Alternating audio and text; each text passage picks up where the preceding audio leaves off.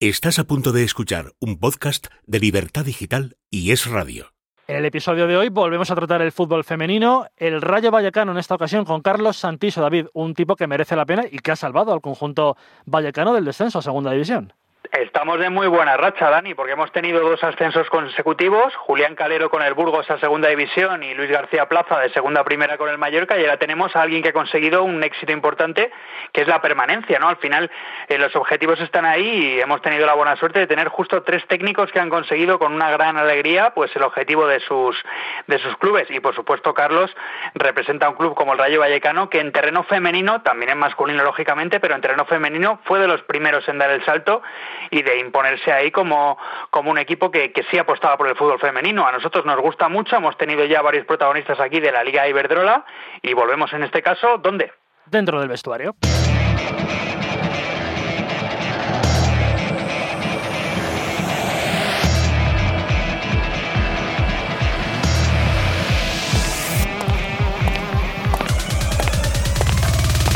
Dentro del vestuario, con David Vinuesa y Dani Blanco.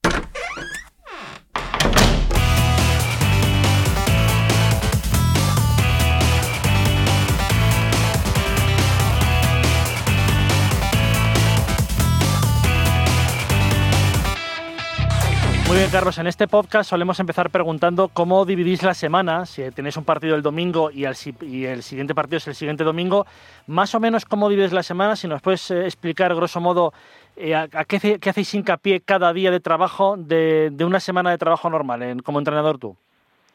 Pues mira, nosotros si, si jugamos el domingo, como bien dices, y luego nos volvemos a jugar hasta el próximo domingo, el trabajo compensatorio recuperador eh, que hacen las jugadoras, en nuestro caso, como no disponemos de gimnasio en el club, lo, lo hacen en casa. Ellas lo hacen, lo hacen en casa. Y nosotros ya empezaríamos a entrenar la semana normal el martes.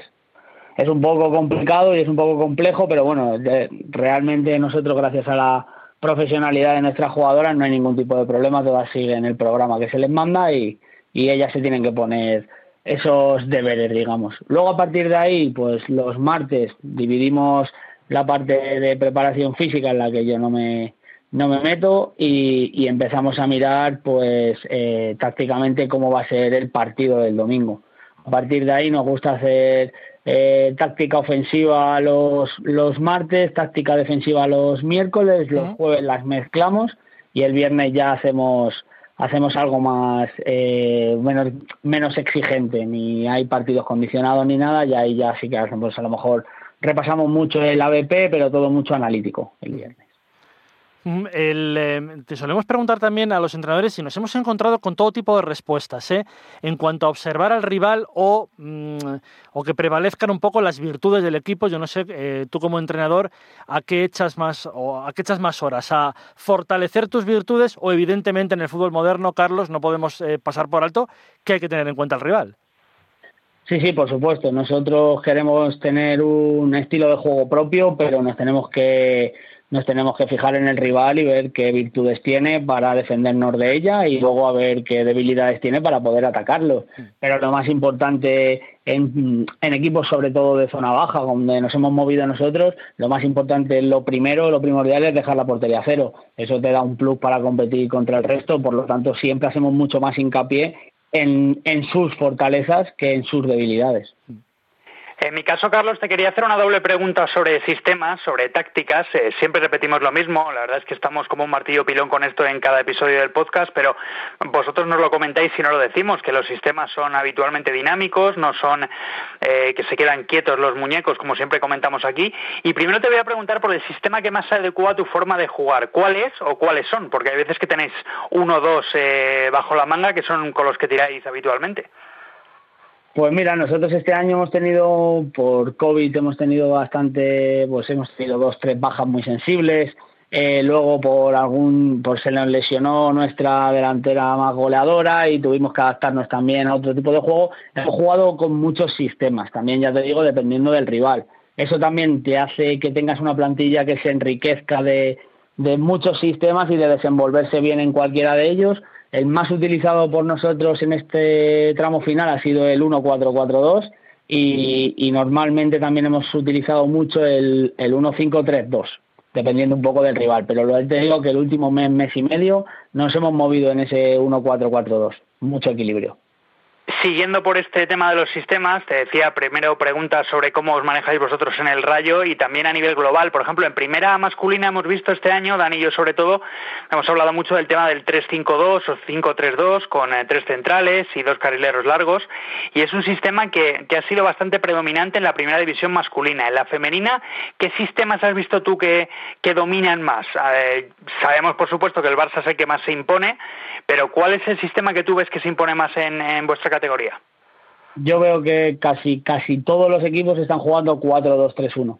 Por no decirte, excepto el Barça que sí que juega con un mediocentro más defensivo y dos volantes por delante, el resto de equipos siempre juegan con un doble pivote y un media punta por delante. Es lo que más predomina. No he visto, yo no me he enfrentado a ningún equipo con defensa de 5, salvo en Lancer de algún partido que hayan metido tres, carrile, tres centrales y dos carrileras, un, más un, un 3-5-2 para intentar meternos y empatarnos el partido, pero lo que sale de inicio siempre es un siempre ha solido, bueno, con alguna variante por dentro, pero siempre es el 1-4-2-3-1. Mm, es muy interesante, Carlos, las variantes del 4-2-3-1. Últimamente se está viendo mucho en el fútbol, porque a mí como periodista y como aficionado al fútbol es el sistema que más me gusta, que más me gusta ver. Eh, no sé, el, media, el media punta, la media punta detrás de la, de la delantero y los dos pivotes, pero veo un problema, no sé si estás de acuerdo tú en, en esto que te voy a comentar que mm, hay ausencias de medias puntas cada vez más. Entonces es un sistema que, tiende a, desaparecer para mi disgusto personal. A ver, está claro que el mediapunta es el futbolista distinto, que sobre todo en fase ofensiva te da ese último pase y ese movimiento entre líneas que puede romper defensas rivales. Sí que es cierto que hay que tener mucha calidad y en el fútbol, sobre todo en el masculino, que cada día es más físico, pues es más complicado encontrar pues si nos vamos a hace 10 años, ¿no? Pues ese Pablo Aymar, ese Juan Román Riquelme, ese incluso puede ser, ¿no? A lo mejor Andrés Iniesta, ese jugador que tiene ese duende para meterse ahí entre líneas y, y que le liberan de un poco de también de tareas defensivas. Pero claro, cada vez esto está más estudiado, es más físico y, y cuesta más encontrar esos espacios por dentro. Por eso yo coincido ahí, coincido contigo en que en que esa magia se está se está perdiendo ese enganche. Y sin embargo, hay entrenadores, eh, es, curioso porque siempre que hablamos de media punta, yo tenía en la mente Carlos Aymar y Riquelme, y lo has, o sea, eh, Pablo Aymar y Riquelme, y lo, has, lo has comentado tú, porque es verdad que son los, los, prototipos de ese jugador. Pero me, nos comentaban entrenadores que quieren jugar con ese 4-2-3-1, pero al no ser el media punta demasiado específico, acaban jugando con un 4-4-2. ¿Qué pasa? Que si juegas con dos delanteros centros tienes el riesgo de que el equipo se pueda partir si juegas con dos extremos y si juegas con doble pivote, con un 4-2-4, imagínate. eso pasa habitualmente en el fútbol masculino, no sé tanto en el femenino. Bueno, nosotros cuando jugamos 4-4-2, realmente en fase ofensiva sí que jugamos 4 4-4-1-1, ¿no? Realmente convertimos a una de las puntas en segunda punta y tenemos dos opciones en, en defensivo o bien si cae al sector zurdo, meter a, a extremo, convertirla en otro medio centro para acumular dentro, porque normalmente como siempre juegan con tres, siempre tienen ventaja, o bien una de las dos puntas que se convierte en segunda punta en la que se incrusta con la mediocentro más cercana para que mis otras dos mediocentros puedan equilibrar con sus dos mediocentros. Hmm. Nos gusta, Carlos, también analizar cómo sois en momentos concretos del juego, por ejemplo, en los descansos, que tenéis 15 minutos, que parece mucho, pero luego en realidad, dependiendo de cómo vaya el partido, puede ser poco o también excesivo porque tenéis ganas de volver al terreno de juego. Pero ¿cómo, ¿a qué le das tu prioridad en esos descansos? ¿Es algo más de refuerzo? Eh, si tienes que dar un golpe sobre la mesa, lo das. ¿Cómo, cómo tratas tú ese descanso? Pues mira, te diría que claro, que depende del partido, del resultado, ¿no? Pero vamos a ser un poco más eh, por encima. Eh, cuando vas ganando, pues a intentar dar eh, lo que está haciendo bien, reforzarlas y corregir algo que has podido ver que no esté bien. Pues por ejemplo, mira, me voy al último partido que nos fuimos ganando 3-0 al descanso el otro día cuando nos salvamos contra contra Santa Teresa y el equipo lo estaba haciendo fantástico en tareas defensivas, en tareas ofensivas, estaban jugando eh, pues casi te diría que el mejor partido de la temporada. Pero sí que es verdad que como estábamos jugando con ese 1-4-4-2, eh, ellas, eh, claro, con el 3-0, eh, con el 2-0 incluso, se estiraron y jugaban muy directo. Entonces, directamente desde la portera ya filtraban con puntas, que hacían un 4-2-4. Entonces, ¿qué pasaba? Que mis cuatro, mis dos centrales, mis laterales, se quedaban en uno versus uno. ¿Por qué? Porque las dos mediocentros, como era un 4-4-2, las dos mediocentros equilibraban con sus dos mediocentros. ¿Qué hicimos? Corregir, meter a una de las puntas de mediocentro en fase defensiva y a la otra medio punta, la que tenemos del doble pivote, a la que es más defensiva, que en este caso es Pilar García, la metíamos en, en tareas más incrustadas con centrales haciendo un triángulo defensivo para poner superioridad en esos balones que era lo único peligro que teníamos. Pues es dar ese matiz intentar reforzar positivamente y sobre todo pues eso que bajen pulsaciones que vienen muy muy tensas del descanso que te relajen que se relajen que beban agua que estén tranquilas que hablen entre ellas para ver un poco y luego ya tú dar esos matices. Siempre yo o mi, o mi idea de tal es siempre proponiéndolas no exigiéndolas ¿Y cómo eres después del partido? Ya sea ganando o perdiendo. ¿Eres de, esos que dice, bueno, yo necesito ya el ordenador, necesito las imágenes y rápidamente el autobús de vuelta, de vuelta a casa si el partido es eh, a, domicilio? ¿Ya rápidamente coges el ordenador o te das unos minutos para desconectar y decir, bueno, calma, voy a bajar, como bien has dicho, pulsaciones y luego ya miro lo que, lo que hemos hecho? Pues mira, no suena, no sonará bien, pero yo después del partido desconecto totalmente. Lo que haya pasado se ha quedado ahí tanto si hemos ganado como si hemos perdido. Yo nunca hablo con las jugadoras. No me gusta, uno, porque si se ha ganado, eh, tiendes a exagerar. Eh, ya somos los mejores del mundo porque hemos ganado a este rival, o, o al revés, hemos perdido y tú tienes una culpa y tú otra. y tú No, hay que, creo que hay que. Que el fútbol es un juego, es un deporte muy bonito que por suerte nos da de comer y es igual que hay que tomárselo en ciertas maneras, pues como en un trabajo, ¿no? Tú terminas tu trabajo y te tienes que ir a tu casa y evadirte, no puedes estar 24 horas pensando en que Jolín si hubiese jugado esta jugadora o si hubiese hecho esto hubiese ganado o al revés, Jolín, qué buenos somos que hemos ganado, vamos a preparar. No, yo creo que hay que tener una línea recta y a mí personalmente me gusta ese día desconectar, incluso en los viajes de vuelta, si tengo que estudiar, porque bueno, pues estoy estudiando, pues me pongo a, aprovecharlo para estudiar o a ver una película o a hablar con mis compañeros, pero nunca nunca de sí del partido pero nunca en plan de trabajar hablo que eso ya lo hacemos entre semana con nuestros microciclos los tenemos bien estructurados y a partir de ahí a trabajar. Soy un poco no que se suena un menos menos bueno que el resto pero es, creo que es, es mi modo no me ha ido mal de momento. Eh, y la, hay una pregunta interesante siempre em, que es, em, a la hora de preparar un partido, Carlos, si tú en el minuto 10, 15 o 20 de la primera parte, muy pronto en el partido, ves algo que no te gusta, pero que no te gusta radical. ¿Eres un técnico intervencionista de decirlo rápidamente o esperar ah, más al descanso? No, intentamos corregirla sobre la marcha. Sí que es cierto que que siempre intentamos llevar nosotros un plan A, un plan B y un plan C porque pueden pasar mil cosas durante el partido, eh, cosas que podemos controlar y cosas que no podemos controlar, como una expulsión o un penalti en contra o cualquier cosa de esas que no podemos controlar. Entonces siempre intentamos llevar mínimo tres planes alternativos que ellas también lo saben y a partir de ahí, pues, bueno, te pongo un ejemplo muy sencillo, ¿no? Pues eh, en el minuto 10 veo que nos han quitado el balón y que no podemos recuperarlo y nosotros estamos eh, presionando en bloque medio bajo.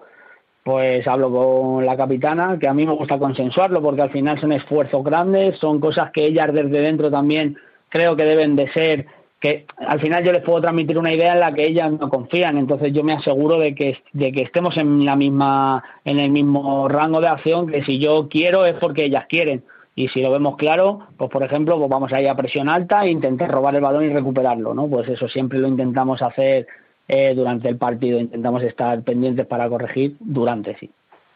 También nos gusta, Carlos, hablar del juego a balón parado. Al final la pizarra es importantísimo. ¿Cómo lo trabajas tú habitualmente durante la semana? ¿Eres tú el que decide o tienes un, un asistente o el segundo que es el que marca un poco? A veces ocurre en los cuerpos técnicos que el segundo puede marcar un poco más la pizarra. ¿Tú cómo lo trabajas? Y sobre todo ya en defensa, ¿El tipo de marcaje que a ti te gusta más puede ser en zona, mixto, individual? ¿Cuál es el que te gusta a ti más a priori? También depende del rival, imagino. Sí, exactamente, depende del rival. Yo me se encarga eh, de ABP el que también es mi analista, porque así aprovechamos y aparte de analizar, pues ya tiene conceptos metidos. Como a él le gusta trabajar en campo, pues le damos esa parcela de ABP.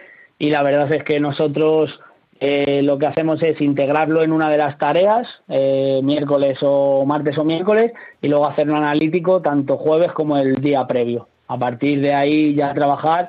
Normalmente solemos hacer al, a la mujer, ¿no? Al uno versus uno, con un par de jugadoras mixtas para que vayan simplemente a balón, a donde zona que vaya el balón.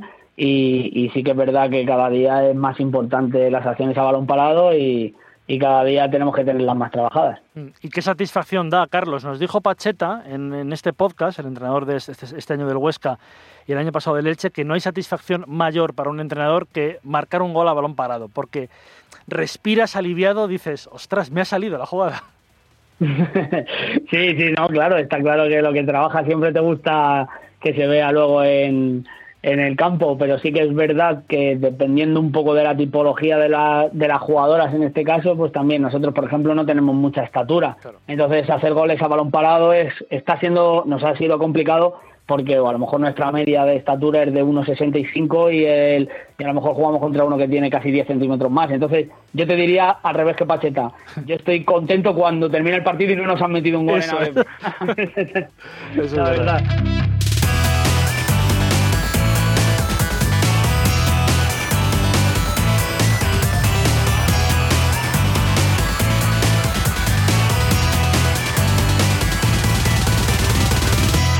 Dentro del vestuario, con David Vinuesa y Dani Blanco. Escucha este y otros programas cuando y donde quieras a través de los podcasts de Libertad Digital y Es Radio.